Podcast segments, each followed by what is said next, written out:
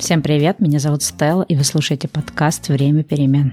Это удивительно, но идея этого подкаста родилась у меня ровно год назад, когда я мучилась с написанием книги про свою историю на Бали. Тогда мне казалось, что писать у меня не получается, книга выходит скучная, и мне нужен какой-то импульс. Так, в мае 2019 родился этот подкаст. За это время подкаст многократно трансформировался, значительно ушел от первоначальной задумки и как будто бы зажил своей жизнью.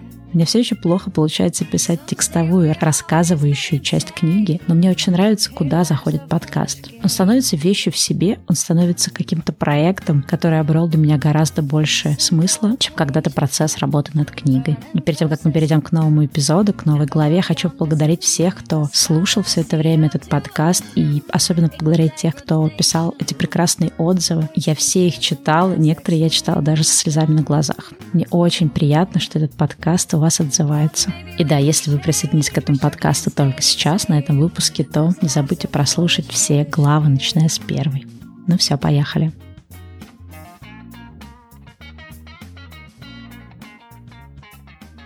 Пятнадцатая глава. В сегодняшнем выпуске вы услышите разговор с моей очень близкой подругой Аней. Нет, это не та Аня, с которой мы делаем «Давай поговорим». Другая Аня. Эту другую Аню в прямом и переносном смысле мне подарил Бали. Нас свела вместе тысяча маленьких обстоятельств. В мой тот первый год на Бали именно с Аней мы договорились вместе снимать дом буквально через пару месяцев нашего знакомства. А потом мы очень сильно задружились, вместе серфили, вместе впутывались в какие-то разные приключения. Все это было в далеком 2011 -м. С тех пор Аня давно вернулась в Москву, а потом почти не приезжала снова на Бали, даже в отпуск. Я же успела переехать в Калифорнию, и мы довольно-таки редко видимся физически, но очень часто обмениваемся аудиосообщениями, обсуждая самые сокровенные вопросы.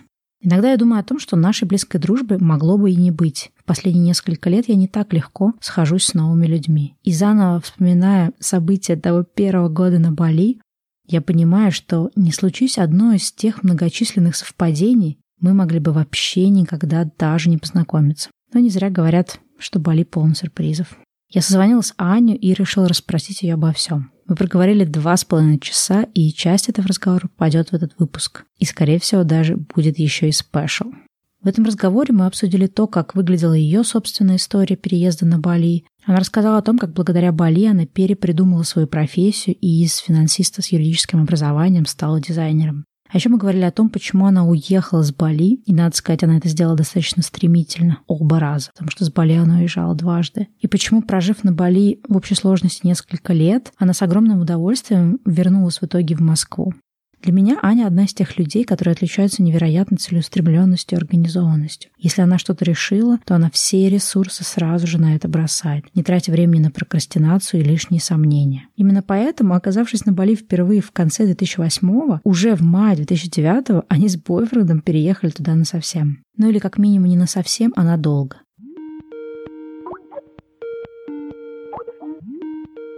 Ну что, Аня, привет. Привет, Стел. Да, ты, мне кажется, из тех, кого я знаю с Бали, ну, помимо Ирки, самый такой, мне кажется, из моих близких друзей, самый старожитель в плане Бали. Да, похоже на то. Вот, о том, как ты оказалась на Бали, и было это, я так понимаю, в 2008 году в первый раз, да? Угу, да. Э, Причем забавно, что мы с тобой как-то не очень пересеклись, хотя я примерно в то же время была, в общем-то, на серф-уроках, но мы как-то, видимо, разошлись неделями. А ты в Куте тоже была? Да, и тоже в нашей любимой школе. Не будем называть ее имя. Что... А в той же самой? Да. Ничего себе. Ну, мне кажется, я была как раз перед тем, как вы приехали. Круто. Да, ну давай, в общем, расскажи в двух словах э, о том, кто ты, что ты, точнее, чем ты занималась до приезда на Бали. В 2008 году вы со своим бойфрендом тогдашним переехали, и, в общем, давай поговорим о том, чем вы там занимались на этом прекрасном Бали. Ну, собственно, на тот момент, когда мы первый раз приехали, я работала в рекламе, и я была финансовым менеджером. Кстати, вот в первый приезд э, я помню очень отчетливо, что э, я сидела в офисе и думала, что-то у меня то ли какая-то реклама у меня всплыла,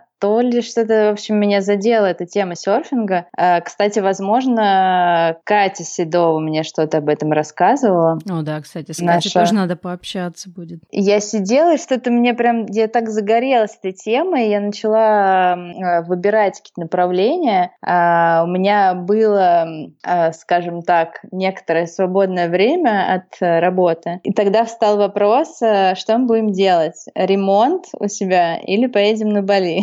Ну, в общем, мы приняли решение поехать на Бали. Я совершенно не жалею об этом решении, как ты понимаешь. Да, но потом вы вообще переехали. Мне, кстати, когда мы первый раз приехали, я бы не сказала, что я была супер в восторге от э, серфинга и вообще от этой всей идеи. И вообще план переезда, он э, родился в конце нашей поездки и отнюдь не у меня совсем вообще. То есть ты поддалась уговорам? В общем-то, я была готова, и я ждала какого-нибудь э, дикого предложения, потому что я что-то засиделась там в офисе, я немножечко скучала, мне очень нравился коллектив. Но ты еще тогда говорил, что тебе не особо нравилось быть финансовым менеджером, насколько я помню. Да, есть такое. В общем, я там немножко скучала. Но поскольку я немножко скучала, э, я параллельно начала э, изучать э, дизайн. На это, кстати, тоже отчасти повлиял мой бойфренд, потому что он в тот момент, насколько я помню, он же работал в студии Лебедева. По-моему, он мне подарил планшет, то ли мы купили. В общем, не суть.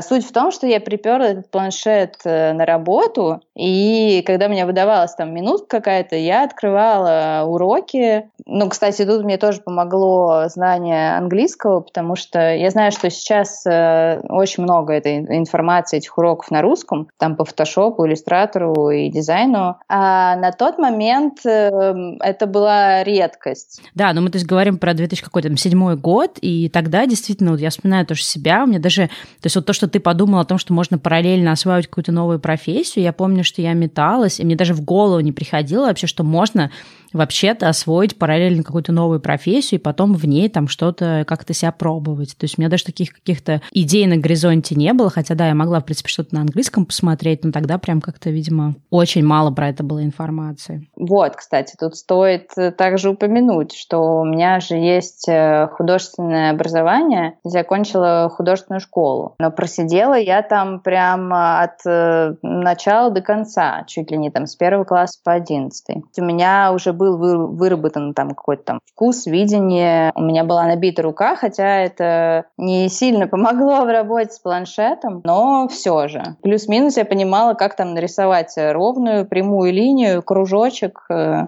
построить э, там кушин, э, где у яблока свет, а где тень. Но это все, понимаешь, при условии, что у тебя есть какой-то, у тебя не очень напряженный рабочий день, ты там не бегаешь со встречи на встречу, у тебя есть э, минутка там как бы поскучать, это время употребить. То есть я, я-то думала все это время, что ты на Бали освоила эту профессию. Вот, соответственно, ты какие-то уже попытки совершала, но тогда у тебя это еще никак не конвертировалось ни в какую профессию. А когда ты оказалась на Бали, чем вы там занимались? Вот вы такие переехали, вы, я так понимаю, там особо никого не знали. Как, в общем, что вы делали? Да, в общем-то, я почему я обрадовалась этому э, дикому предложению? Потому что я, в общем-то, уже вынашивала потихонечку идею профессиональной переориентации, идею смены рода деятельности. Угу. Во-первых, я понимала, что я не смогу сразу зарабатывать деньги дизайном, что мне придется очень потихонечку в это приходить. И перед переездом э, мы, в общем-то, продавали все, что вообще могли продать, потому что надо было как-то обеспечить первое время свое существование. У меня был на тот момент э, скутер,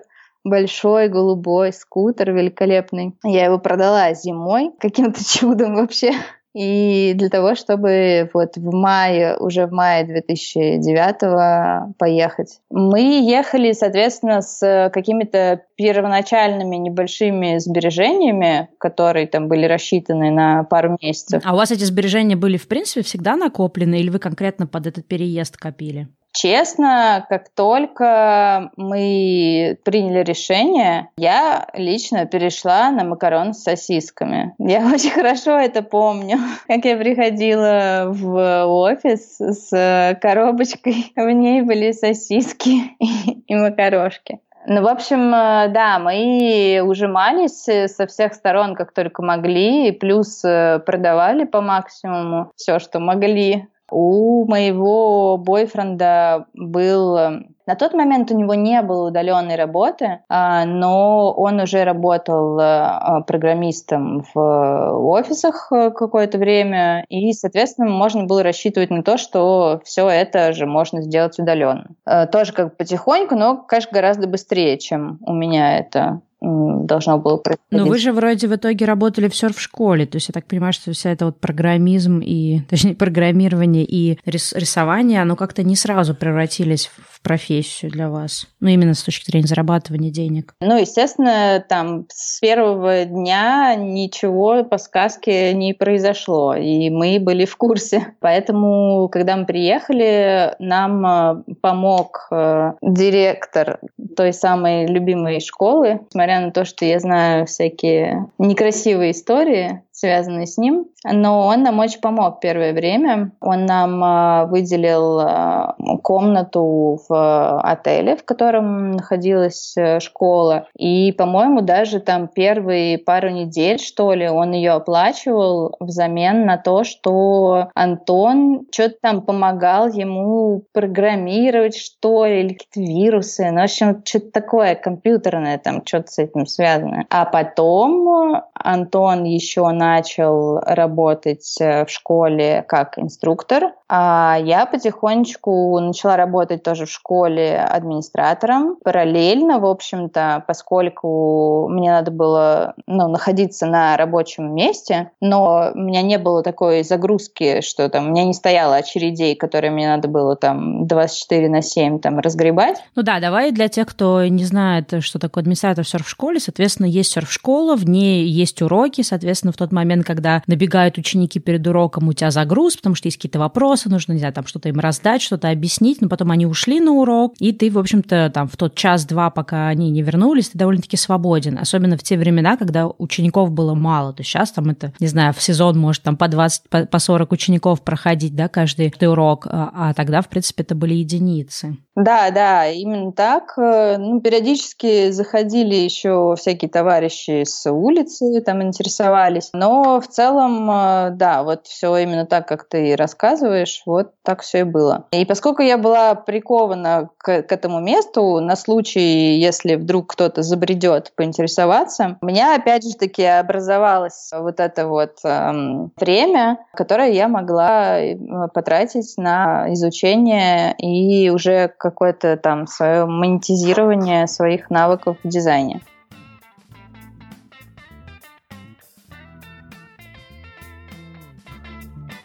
В этом месте надо сделать небольшое отступление. Аня рассказывает о том, как, оказавшись на Бали, они с бойфрендом пошли работать в серф-школу. И, в общем-то, для очень многих людей, особенно в те годы, возможность найти вакансию в серф-школе была практически одним из единственных способов остаться на Бали. Если ты хотя бы чуть-чуть умел серфить, то ты мог пойти работать инструктором. Если ты девочка и ты не особенно катаешься или, в принципе, почти не катаешься, то ты всегда мог найти работу администратором на ресепшене в школе. И, кстати, в пятой главе я разговаривала с своей подругой Хельгой, которая тоже прошла именно этот путь. Приехав на Бали, когда закончились деньги, единственная работа, которая была доступна, это была работа инструктором. Это была работа администратором. Надо сказать, администраторам, да и инструкторам тоже платят довольно-таки маленькие деньги. И большинство из этих ребят работает очень много, довольно-таки сильно экономит и мало что себе может позволить. Некоторые из этих людей отказываются от какой-то более высокой зарплаты там у себя в городе, откуда они приехали, ради возможности пожить другой жизнью. Кто-то не выдерживает на таких низких зарплатах и на такой непростой довольно-таки загрузке.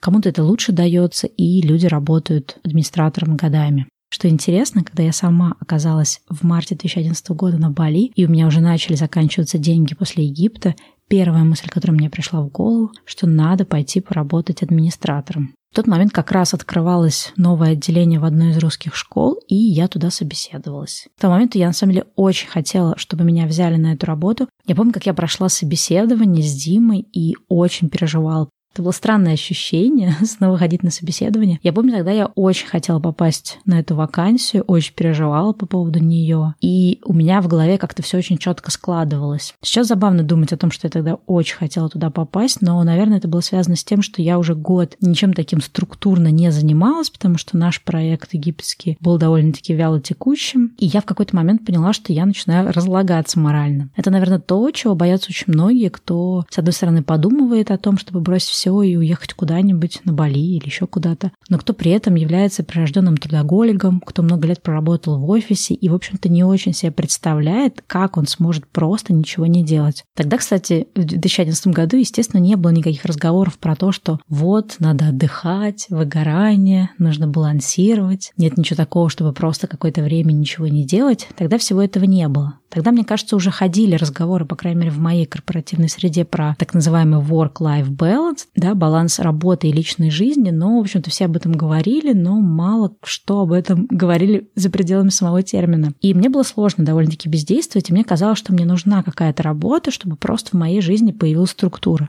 Ну и в том числе, чтобы мои иссякающие запасы денег заканчивались не так быстрее, чтобы все-таки я понимала, что какое-то вливание в бюджет происходит и не случится в ближайшее время того, что деньги совсем закончатся. Сбегая вперед, скажу, что на эту вакансию меня не взяли. Я помню, как я разговаривала с Димой, и он мне говорит, ты знаешь, мы не можем взять тебя на эту вакансию, потому что ты overqualified, ты слишком опытный, ты не задержишься на этой вакансии. Ты поработаешь несколько месяцев, а потом уйдешь. Надо сказать, что на Бали очень жесткие правила с рабочими визами, и когда тебе открывают рабочую визу, по крайней мере так было в те годы, ее открывают сразу на год. И если ты, например, через несколько месяцев захочешь уйти, то для того места, которое открыло тебе рабочую визу, это будет большим ударом по бюджету, потому что виза тогда стоила несколько тысяч долларов. Соответственно, никто не хотел брать тех людей, про которых непонятно, останется этот человек или нет. Диме тогда показалось, что я бы не осталась. В моей же голове у меня была очень четкая картинка того, что эта вакансия подходит мне идеально. И на самом деле все то, что вам рассказывала Аня о том, что это довольно-таки удобная профессия для того, чтобы совмещать ее с чем-нибудь вроде дизайна, да, или обучения новому делу, также думала и я. К тому моменту я уже поняла, что мне очень нравится писать тексты, и мне нравится создавать блоги. Но тогда блогинг не был прям какой-то такой профессией, и я также не понимала, смогу ли я зарабатывать на том, чтобы писать текст. Плюс я не понимала, какие тексты я хочу писать, как мне вообще в этой области развиваться. Ну, то есть для меня это были реально какие-то потемки. Сейчас я думаю о том, что существует огромное количество курсов, огромное количество примеров, огромное количество в конечном итоге вакансий. Но тогда это было все довольно-таки мутно для меня. Ну и сейчас, я думаю, для любого человека, который бы начинал эту профессию с нуля, как сказала Аня, да, ничто не случается мгновенно. И вот тогда я думала ровно так же, как Аня. Тогда мы не были знакомы, но вот как-то параллельно думали одинаково. И не зря, наверное, мы так стали близки по духу. Так вот, я думала о том, что вот э, удачная вакансия, я буду работать, я привязана к офису, в офисе есть интернет. Кстати, это тоже очень важная деталь, и мы потом дальше в разговоре с Аней ее коснемся. В 2009, 2008, 2011, 2010 году все было очень плохо с интернетом. Интернет стоил дорого, и в том месте, где я сняла комнату, когда приехала на Бали, интернета не было домашнего. Соответственно, я понимала, что мне выгодно работать где-то, где я смогу иметь интернет, соответственно, я могу в перерывах между учениками, да, между занятиями, когда у меня появляется свободная минутка, заниматься своими сайтами. Но моя мечта была разбита тем, что меня не взяли на эту вакансию. Я, на самом деле, тогда очень сильно расстроилась, мне кажется, даже прорыдала какое-то время на эту тему. Для меня это было таким странным ощущением, что мне казалось, что я идеальный кандидат, как же так? Но была другая девочка, которую в итоге взяли, и, к слову сказать, она довольно-таки долго потом проработала в школе, так что, наверное, в каком-то смысле Дима был прав. И сейчас, анализируя все, что со мной происходило в дальнейшем, зная, какая там работа и какие там зарплаты на этой вакансии, наверное, я бы не смогла бы продержаться там долго. Так что ребята в этом смысле сделали правильный выбор, а для меня, наверное, это был первый такой удар ниже пояса, потому что мне казалось, что уж куда-куда, на, но на администратора все в школу берут просто всех. Но, наверное, это история о том, что иногда такие вот удары под дых не должны тебя сбрасывать с седла, потому что иногда такая вот неудачная история может тебя подтолкнуть к тому, чтобы ты просто обратил свое внимание на что-то другое. Так, в общем-то, у меня и произошло. Но это другая история. Расскажу о ней чуть позже.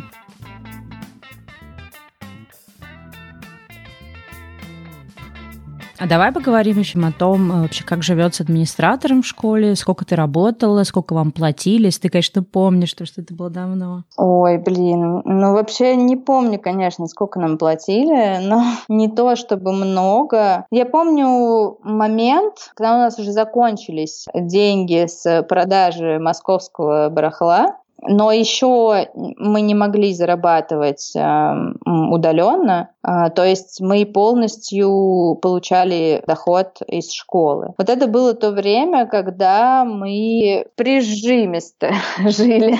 Опять ели сосиски с макаронами? Сосиски с макаронами нет, хотя там вот была, там был такой магазинчик прямо около школы, там были хот-доги, вот это я помню. Я хочу сказать, что у нас все-таки были деньги на байк, у нас был, по-моему, один байк сначала, я помню, приходила какая-то девочка в школу, и она занималась ювелиркой или вот чем-то таким. Она очень долго прожила в Индии до этого. Я помню, что, например, у нее, по-моему, вот не было денег на байк, и она передвигалась везде на велике. То есть мы не совсем макаронами жили. Но мы не могли себе позволить какие-то там выезды, мы не могли купить доски, это точно. Мы снимали недорогое жилье в Куте. Ангрек? Ты не прошла через Ангрек? Заброшенный такой отель. А, нет, нет, Ангрек, по-моему, вообще тогда никто не знал про Ангрек. Тогда был какой-то тоже в Куте какое-то поселение. Русские э, захватили вообще целую... Камала? Возможно, да. Я помню, что там были вот так вот прям в ряд стояли одноэтажные вот эти домишки, стена к стене, и там был довольно-таки большой, большая лужайка. И я точно помню, что мы там, например, собирались, когда мы отмечали Хэллоуин. И мы там тусовались с ребятами из, эм, короче, откуда-то с Дальнего Востока, что ли, они были. И у них там прям свое какое-то комьюнити было, вот это вот, их довольно много переехало из этого Дальнего Востока. Ну, соответственно, в те времена это стоило а там 100 долларов в месяц, да, это маленькая да. бунгало. Ну, то есть это не ну, было да. что-то шикарное, это была типа комната, скорее всего, без кондиционера и горячей воды, или у вас все-таки это было? У нас, нет, у нас не было горячей воды, у нас не было кондиционера. У нас было два этажа. На первом этаже у нас была кухня, и, и первый этаж был такой открытый. У него было три стены. Ну, как терраса, да, такая. Да, а второй этаж был э, маленький, какой-то весь соломенный, что ли. Э, ну, в общем, вот первый, он был такой э, прям строение какое-то более-менее серьезное, ну, если это можно вообще про Бали сказать. Второй этаж, вот он был из каких-то веток, не знаю, какой-то соломки там. И, по-моему, у нас вообще стоял просто, возможно, даже он не на потолке был, этот вентилятор, может быть, он просто вот палкой стоял. И я помню точно этот первый этаж, например, потому что одно из моих ярчайших воспоминаний, как я заболела э, этой денге. Я помню, как я лежала там на этом первом этаже, и у меня все ломило. И я прям вот один день помню.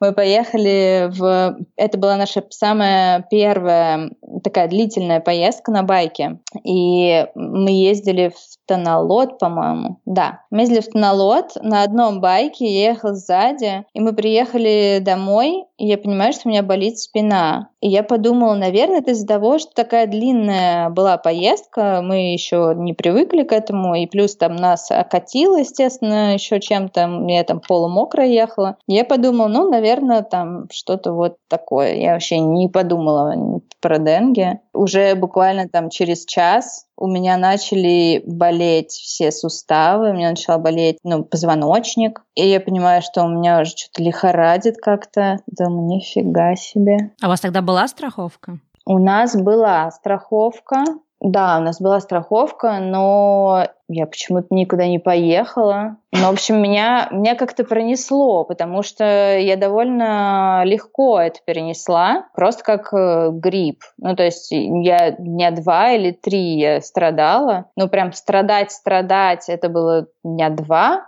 может быть, третья уже прям совсем так отходила. Хотя я знаю, что есть прям жуткие случаи, тот ну же да, самый там. Там люди лежат под капельницей. Да, лежал под капельницей там неделями. Ну, в общем, меня как-то пронесло с этим.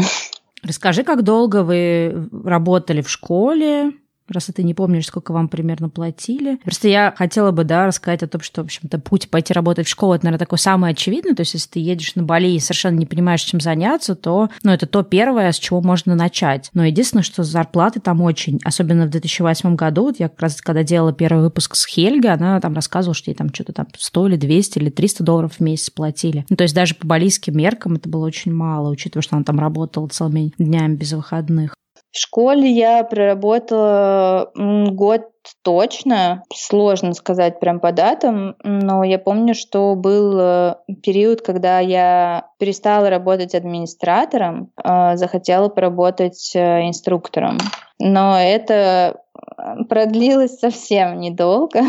Почему? Потому что Антон был против, и я наслушалась э, всяких ужастиков. В общем-то, это не то, чтобы самый э, э здоровый образ жизни ты ведешь, э, стоя э, по пояс в соленой воде, там под солнцем, толкая огромные доски. Э, в общем, я наслушалась про, про весь э, вообще вред здоровью, который там девчонки поделились со мной опытом, какой вред это может нанести. И, ну, плюс Антон что-то был против, что я, значит, буду там пропадать теперь на этих уроках. И я эту лавочку свернула. Так, а когда ты, как ты вообще пришла к тому, чтобы все-таки работать дизайнером? Ты все это время же ты рассказывала параллельно, пробовала себя, пока работала администратором? Да, вот, я сидела, работала администратором. Параллельно у меня стоял ноутбук, и я там заходила на всяческие сайты, сайты, типа веб-лансер,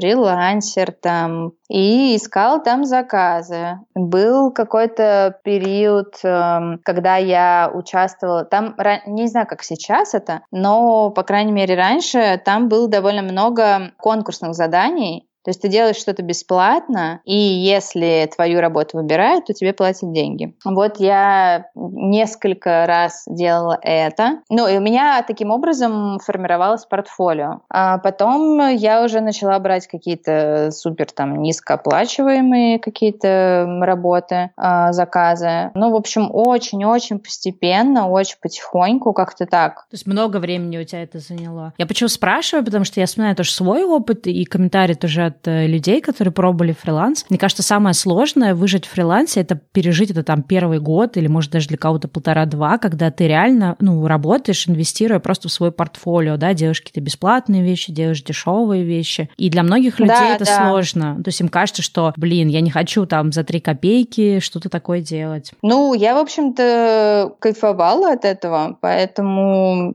я бы не сказала, что это было супер сложно, потому что все-таки нам было что есть, и у меня была, э, были деньги с, от работы в школе, и ну как бы и плюс, э, ну мне это доставляло удовольствие, потому что а, ну как бы а чем еще вот заняться, пока у тебя какая-то вот тупка и ушли все ученики, и что ты сидишь вот такой один в школе и что YouTube смотреть, тогда по-моему не было YouTube. Сейчас бы, да, можно было бы зависать в соцсетях, тогда же ничего этого не было. Да, тогда только вот, не знаю, по-моему, я даже Facebook завела через, через год, наверное. Так что, да, ну, в общем, было свободное время, и почему бы нет? Мне доставляло удовольствие, и это работало на мое будущее. А ты помнишь, как у тебя начали появляться какие-то такие заказы, что ты уже, в общем-то, поняла, что ты откажешься от, от работы в школе, и ты готова уже полностью? Как у тебя это происходило?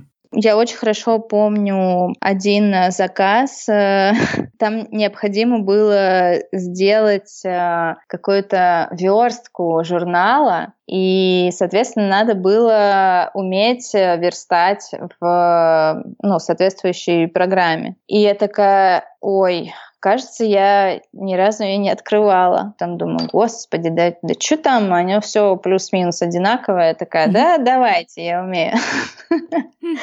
Я такая думаю, так, ну теперь у меня есть сутки, чтобы разобраться, как там все работает.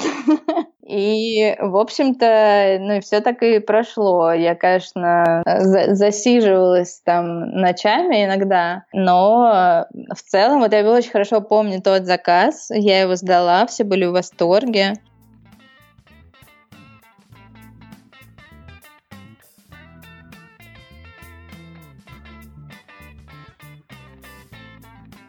Если вы из тех, кто подумывает при переезд, я бы очень хотела, чтобы вы для себя срезюмировали несколько вещей. Первое. Подушка безопасности на первое время – это отличная идея. Второе. Желательно иметь какой-то план. Сейчас я понимаю, что успех Аниной истории заключается в том, что она уже ехала на Бали с намерением параллельно с той работой, которую она нашла в школе, развивать себя в новой профессии. В отличие от нее, у меня как раз не было никакого конкретного плана, и даже несмотря на то, что я, в принципе, довольно-таки быстро увлеклась блогами, я на протяжении многих лет совершенно не понимала, что вот передо мной лежит вполне себе реальная профессия. И только на второй год на Бали начала как раз пробовать себя в писательском фрилансе. В этом смысле я как раз хотела сказать, что очень жалко, что я не познакомилась с Аней, потому что, возможно, я бы, как и она, вдохновилась тем, чтобы искать какие-то работы, подработки, выстраивать свой портфолио и постепенно искать клиентов. В моем случае у меня тогда как-то победили собственные проекты, и также я в какой-то момент слишком быстро, как мне кажется, потеряла веру в себя в плане копирайта в плане того, что я могу на копирайтовом фрилансе что-то зарабатывать. Опять же, это очень удивительная история, что мы познакомились с Аней тогда, когда у нее уже была удаленная работа дизайнером. И несмотря на то, что мы дружили, я никогда не расспрашивала ее вот до сегодняшнего буквально момента о подробностях того, как она в этой профессии развивалась. Я просто, как и многие, предположила в самом начале нашего знакомства, что ну просто вот у нее уже была удаленная профессия, когда приехала на Бали. Это очень интересно, потому что так люди часто предполагают предполагают. Мне, например, часто говорили о том, что ну классно, ты умеешь писать, ты умеешь делать сайт, ты умеешь делать блоги. Но я всего этого не умела. Когда я ехала на Бали, я даже не то, что не умела, я даже не знала о том, что я хочу этим заниматься, или что я это смогу, или что мне это будет получаться и всех тех, кто тоже подумывает о какой-то смене карьеры, особенно о смене карьеры через сабатикл или временное пребывание в каком-нибудь месте вроде Бали. Я очень хочу вас вдохновить на то, чтобы у вас хватило терпения, на то, чтобы выстроить эту свою новую карьеру, обучиться этому. Потому что, если вы запомнили даты, которые называла Аня, она начала все это еще до переезда на Бали, а переезд случился в мае 2009 года. И свою первую такую постоянную вакансию она получила только в январе 2011.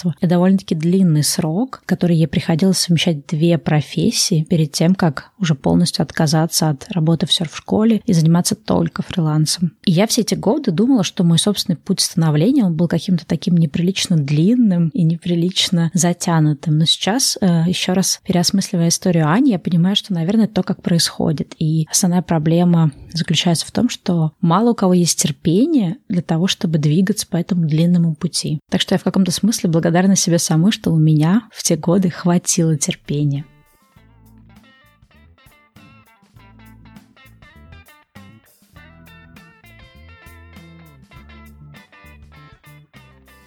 Потом э, э, я помню один заказ от э, чувака, который был, он был арт-директором в какой-то компании. Мне очень понравилось с ним работать, потому что он мне, это был вообще первый мой опыт работы вот в связке с ардиром. То есть я ему высылала свой результат, и он мне говорил, что подправить и почему. И я это подправляла, и в итоге у нас получалась очень крутая картинка. Вот это я очень хорошо помню. Потом Потом еще я помню, конечно, момент, когда я нашла тоже на этом же там фрилансере или веб-лансере, я нашла вакансию, в общем, э, удаленная постоянная работа. И я вцепилась в эту вакансию. Там надо было сделать тестовое задание, и его надо было сделать именно в тот момент, его надо было сдать тогда, когда я у нас были куплены билеты в Москву, я понимала, что его надо сдавать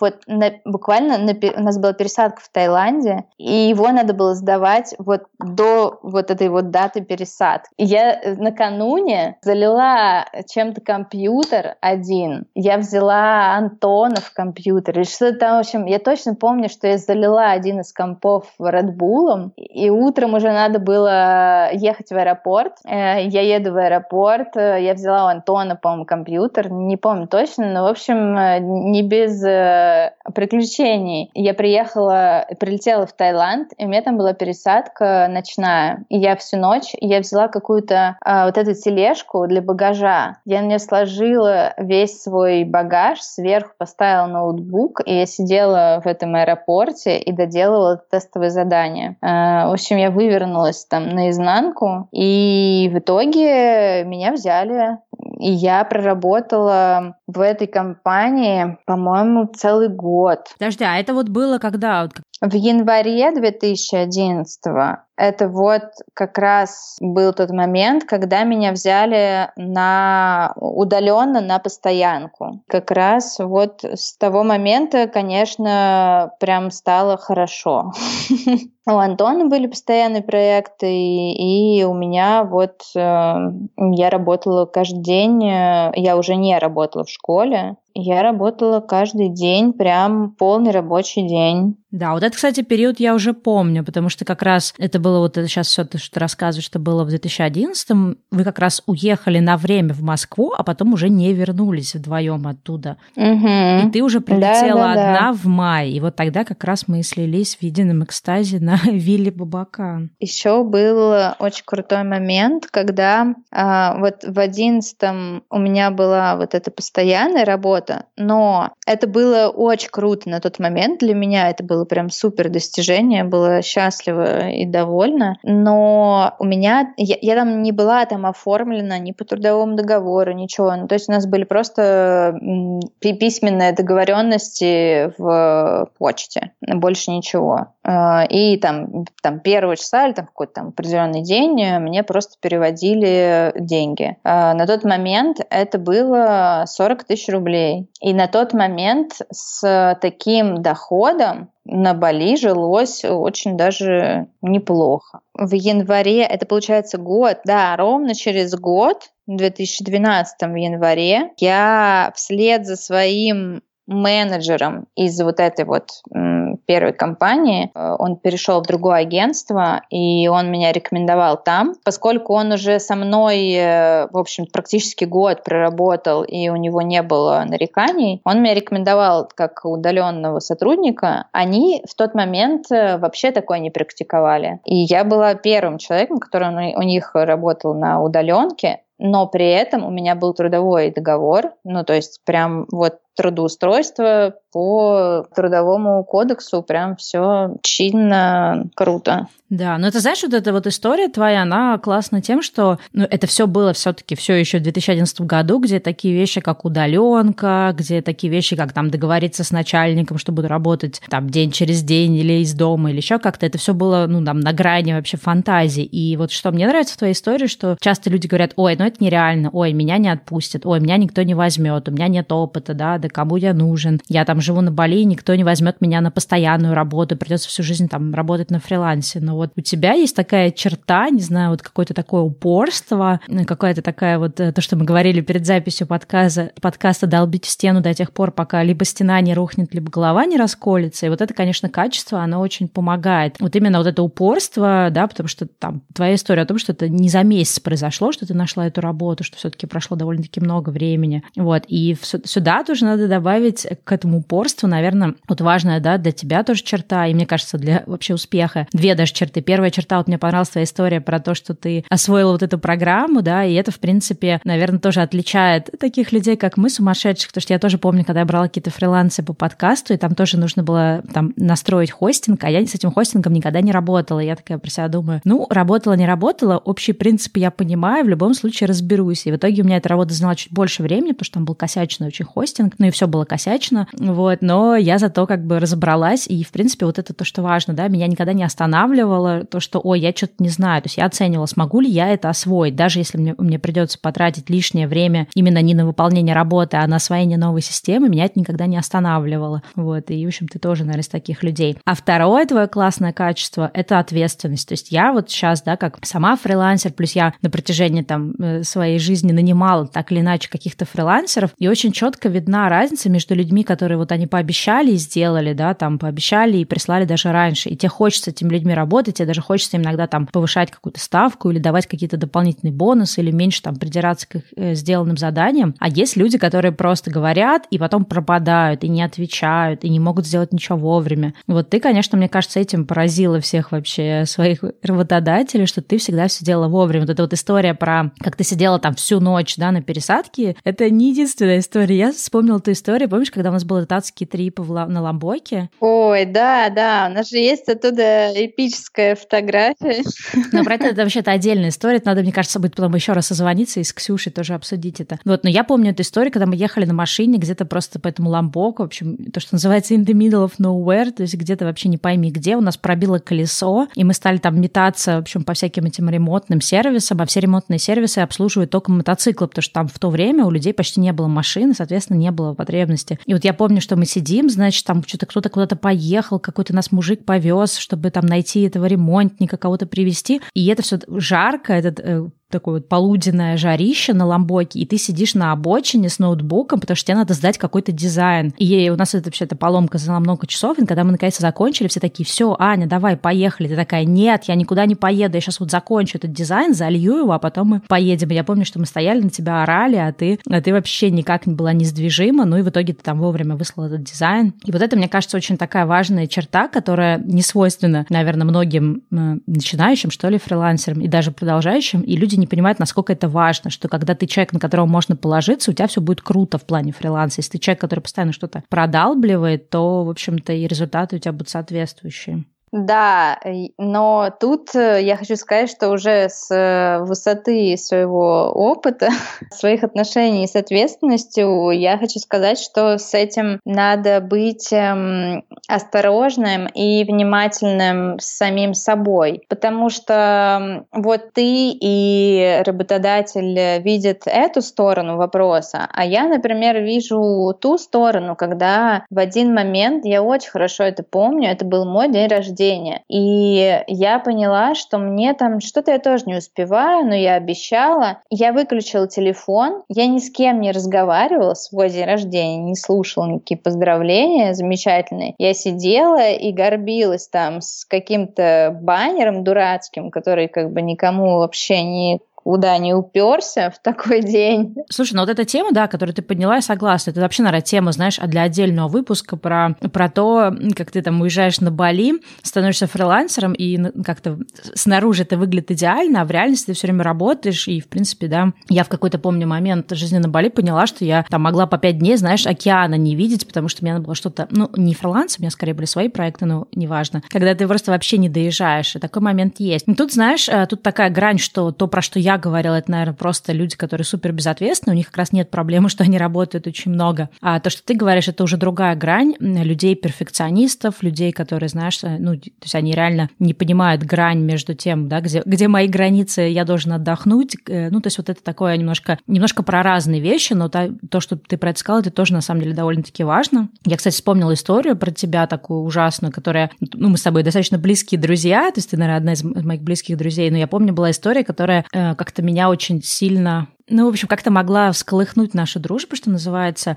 Я помню, да, были какие-то вот истории, когда мы там, например, мне нужна была от тебя что-то, какая-то там внимание или время твое, или еще что-то, а ты обычно, ну, когда у тебя был этот рабочий твой день, ты обычно орала, все, не трогайте меня, я работаю. И ты понимаешь, что, ну, блин, окей, да, ты работаешь, но даже в офисе такого нет, что люди, знаешь, там 8 часов просто настолько недоступны, знаешь, что там их даже нельзя потрогать, их с ними нельзя пообщаться. Самая адская история, помнишь, когда у Ленки был день рождения? Да, да, я тоже сейчас вспомнила. Да, ты ее даже не поздравила, и как бы мне казалось, что, блин, ну вы такие близкие друзья, то есть это вообще какой-то свинство. И, ну, и мне тогда казалось, что думаю, господи, какая же Аня на самом деле, наверное, бесчувственная, что ей на самом деле насрать на друзей. Ну, то есть тогда это так казалось, да, что тебе просто вообще на всех наплевать, и все, что волнует это, тебя, это то, что происходит в твоей жизни, а на самом деле это вот какая-то мега дурацкая гиперответственность, да, которая тоже на самом деле плохая. Да, но вот это как бы другая проблема. Я думаю, что про это надо как-нибудь в каком-нибудь тоже выпуске поговорить. Вот, кстати, я еще хотела сказать, э, в чем э, секрет э, но не только в том, что там ты перечислила, но еще в том, что я была готова, и мне нравилось этим заниматься. Ну, то есть, э, вне зависимости от того, насколько это было прибыльным, насколько это меня кормило. Да, кстати, это очень важный пункт, потому что почему я, собственно, ну, в какой-то момент переключилась с фриланса на свои проекты, хотя сейчас, знаешь, вот оглядываясь в ретроспективе, я иногда жалею. Ну, то есть мне кажется, что, возможно, я сделала неправильный выбор. Но тогда я просто понимала, что все, что связано с моими проектами, то есть копаться в своих этих блогах, что-то там писать статьи, мне настолько это нравилось, что мне реально было неважно, платят мне за это деньги или нет. А фриланс тогда мне приносил много страданий, потому что если мне, например, не нравилось, о чем меня просят написать статью, ну, я помню, там, я писала статьи про какие-то свадебные ритуалы, свадебные платья, и настолько я вообще человек, которому, ну, наплевать на все эти свадебные ритуалы, и мне нужно было там находить какие-то интересные факты и как-то задорно про них рассказывать. А представляете, кольцо появилось только в таком-то веке, и вот как оно появилось. И, ну, то есть настолько... Да, ну, как бы за это платили деньги, но вот настолько это было все меня, меня так сильно это угнетало, что в какой-то момент, да, я поняла, что гораздо важнее, чтобы тебе нравилось это дело. Ну, понятно, должен быть баланс между тем, чтобы тебе все-таки кто-то за это платил, или откуда-то, ну, приходила какая-то, да, зарплата, потому что иначе невозможно так жить на подножном корме, но, тем не менее, это очень важный аспект, что если тебе это не нравится, то, конечно, год продержаться на дешевых или бесплатных проектах очень сложно. Ну, я могу ну, подвести такой итог свой всего этого времени, всего этого пути. Получается, что он состоит из следующих моментов. Это любовь к тому и увлеченность тем, чем ты занимаешься, готовность вкладываться, готовность учиться, ответственность и хорошее, ну, построение хороших э, взаимоотношений с работодателем. И терпение и в моем случае это, ну, как бы второй, как сказать?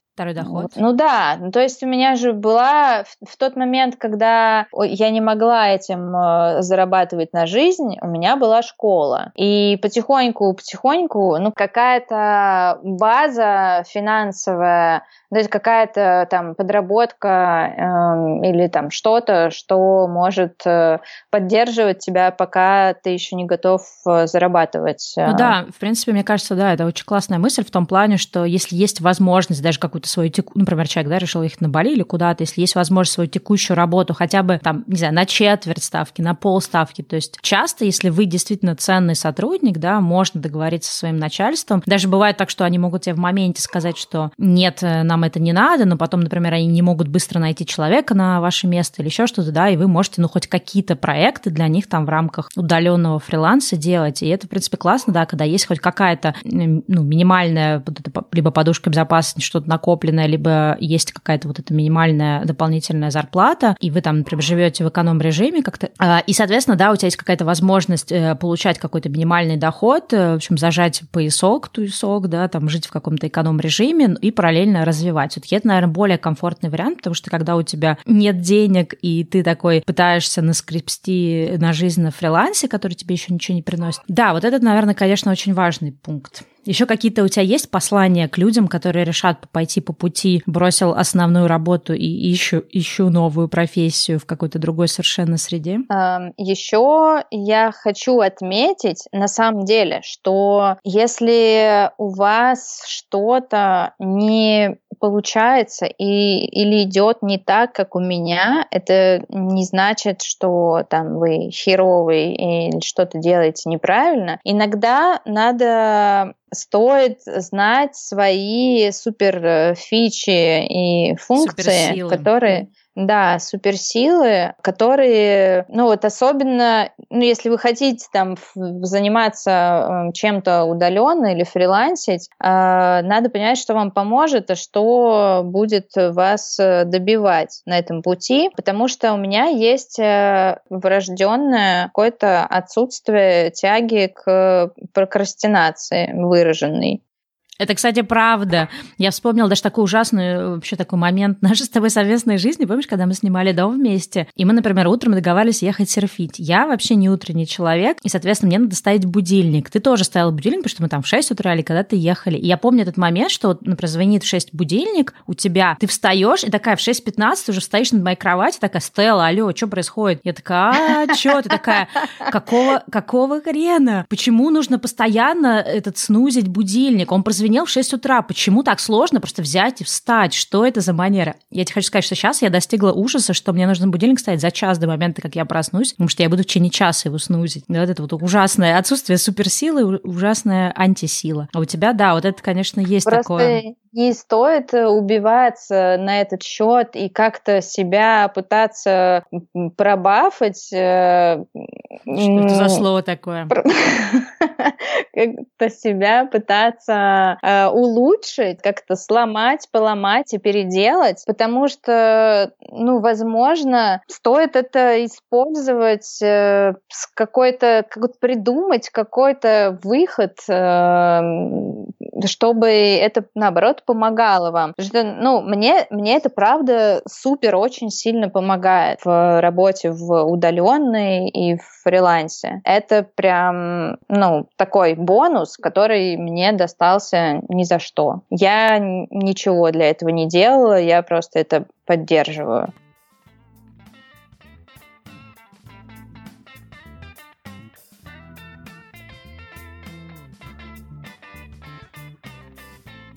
Вот такая вот история была у Ани. И для меня это, конечно, удивительная история, как человек, не имея никакого опыта, находясь на Бали, не просто нашел себе фриланс, но нашел себе в конечном итоге удаленную работу и довольно-таки хорошо оплачиваемую. К слову сказать, что Аня до сих пор работает дизайнером. Про свой собственный опыт фриланс я тоже буду рассказывать в каких-то последующих выпусках, потому что для меня годом фриланса, наверное, стал мой второй год на Бали, так что потерпите немного. И в следующем выпуске я расскажу о том, о чем, собственно, я занималась на Бали. Тот момент, когда меня не взяли в серф-школу, Потому что пока я в расстроенных чувствах ходила и пыталась осознать эту новость, что у меня пропал мой единственный план «Б», на меня свалился другой совершенно неожиданный план, который позволил мне в течение нескольких месяцев зарабатывать на свою жизнь на Бали и даже, в общем-то, комфортно себя довольно-таки чувствовать. Эта возможность заработка пришла неожиданно и также неожиданно ушла, но не буду забегать вперед, расскажу во всем в следующий раз. Кстати, если вам тема фриланса и удаленной работы интересна, то в своих разных проектах я не раз этой темы касалась. Например, у меня на YouTube-канале есть видео «Офис versus фриланс», «Офис или фриланс». Там я немножко рассказывала о том, почему мне нравится, не нравится фриланс, как мне кажется, кому фриланс подойдет, кому нет. Это как раз основано в том числе на том, о чем говорила Аня, что у всех у нас разные сильные и слабые стороны, и для кого-то, как для Ани, фриланс был вполне реальной историей, для кого-то это может быть непосильная история, потому что будет сложно себя самоорганизовывать или в силу каких-то других причин, о которых я как раз тоже говорила в том видео. Также в подкасте «Давай поговорим», в моем втором подкасте, мы с Аней, с другой уже на этот раз Аней, с Аней Марчук, мы делали выпуски по удаленной работе и по фрилансу. То есть мы как раз обсуждали, какие существуют профессии, как их осваивать и так далее. Ссылки на все я обязательно оставлю в описании к выпуску и на сайте подкаствремяперемен.ру. Ну все, на этом сегодняшний выпуск подкаста заканчивается. И ждите через две недели следующий выпуск. Ну а если вы скучаете по моему голосу, помните, что у меня есть подкаст «Давай поговорим». У меня есть Patreon, на который я выкладываю ежемесячную рассылку рефлексивную, где рассказываю о том, что происходит в моей жизни и какие жизненные уроки я извлекаю или с какими сложностями сталкиваюсь, что вообще эмоционально и ментально и умственно происходит ну все, всех вас обнимаю и услышимся в следующем выпуске. Imagine from a mind of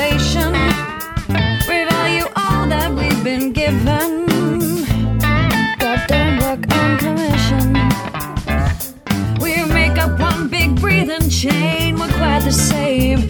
Hey, life's a foolish, foolish game.